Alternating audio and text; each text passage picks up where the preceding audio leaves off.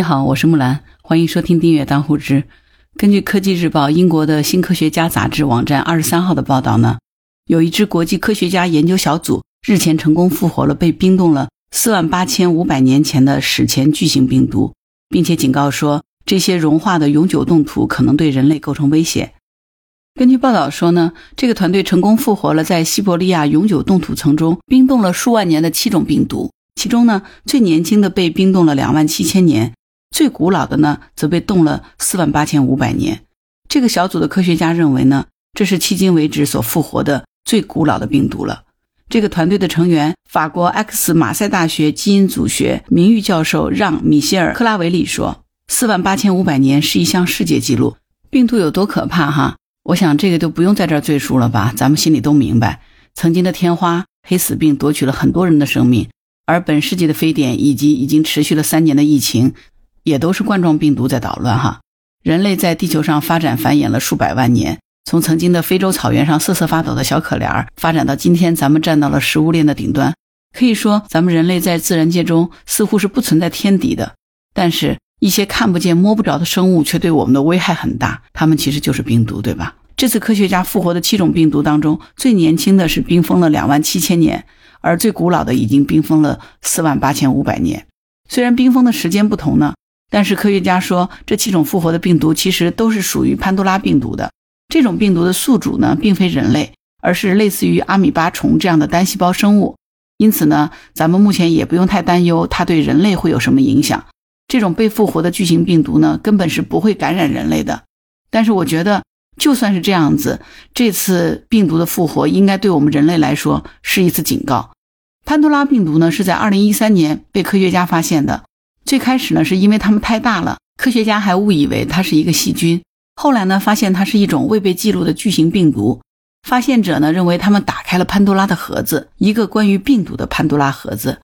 因此呢，这种病毒就被命名为潘多拉病毒。当然，现在潘多拉病毒并非是最大的。科学家发现西伯利亚阔口冠病毒直径甚至超过零点五微米，用光学望远镜就可以观察到的。西伯利亚阔口冠病毒也是科学家发现的第三种史前巨型病毒，另外两种分别是2003年发现的拟菌病毒和2013年发现的潘多拉病毒。其实还有第四种巨型病毒，也就是西伯利亚茉莉病毒。这已经不是科学家第一次复活这些史前的巨型病毒了，之前这些事儿他们就干过，只不过复活的病毒呢，冰封的时间可能都没有这次久远，这次竟然达到了四万八千五百年。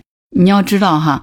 病毒和细菌也是生命的一种，它们的生存能力虽然很强，但那一定要是借助这个宿主的身体之内的。而很多史前病毒却可以在冰封的永冻层或者是冰川中冬眠，等到条件合适的时候就可以复活了。这才是最可怕的事情，尤其是时间越久，就越应该引起我们的注意，对吧？虽然科学家复活这些巨型病毒不会对人类造成伤害，但是应该总会有一些以人类为宿主的病毒吧？它们冰封在冻土层之下，就像是定时炸弹一样，不知道什么时候就会被引爆了。你说呢？我不知道你的感觉如何。我看到这条新闻，感觉就是瑟瑟发抖，心拔凉拔凉的。你是不是跟我感觉是一样的？科学家通过复活巨型病毒的这个实验，其实我觉得是给了我们一个警告：那些被冰封的史前病毒其实是可以再次拥有活性的。还有一个非常重要的一点呢，我们人类呢发展进化免疫系统，其实是更多的针对于现存的这些病毒。这些跨越时光穿梭到今天的病毒，也许对人类的危害会更大。最近的这一些年呢，我们肉眼可见的冻土层内的一些史前动物的残骸呢，不断的裸露被发现了。这对于古生物学家来说呢，自然是一件好事，因为科学家可以真正的能够触及到他们的气息了。但是对于整个人类来说，也许这并不是一件值得庆幸的事情。这就意味着冰川在不断的消融，永久的冻土层开始融化了，在冰封的潘多拉的魔盒中。我们永远都不知道有什么，对吧？史前动物的残骸，我觉得其实可能并不可怕，可怕的是一些看不见摸不着的史前病毒。大型动物会死亡，但是这些病原体会被冰冻的世界完美的保留。只要条件适合，它们就一定会卷土重来。这一切的罪魁祸首，说到底，我觉得还是咱们人类自己，因为温室效应导致了全球的这个平均气温不断的升高，并且到目前为止，这种趋势也没有停止，冰川依旧不断的在融化。那西伯利亚永久冻土层呢，也开始消融了。除此之外呢，温室效应还会导致地球气候的这个异变，而地球气候的变化带来的最直接的影响，其实就是极端天气的出现，比如说历史级别的高温、低温、暴雨、暴雪等等，全部都在影响着我们的生活。你们都知道，木兰是杭州人，今天已经是十一月二十六了。今天杭州的气温竟然是高达二十二摄氏度，最低气温都有十六度。你能想见吗？这是冬天哎，小雪节气都已经过了，对吧？所以真的气温是越来越高了。我相信这种气候的变化你是有感受的。所以说呢，这种极端天气呢，其实都会影响我们的生活，对吧？所以说，你说冰封了四万八千五百年的病毒被科学家复活，我感觉这就像是对全人类的一次警告。亡羊补牢，其实可能也不算晚吧。真的希望我们能够好好的珍惜咱们共同的家园。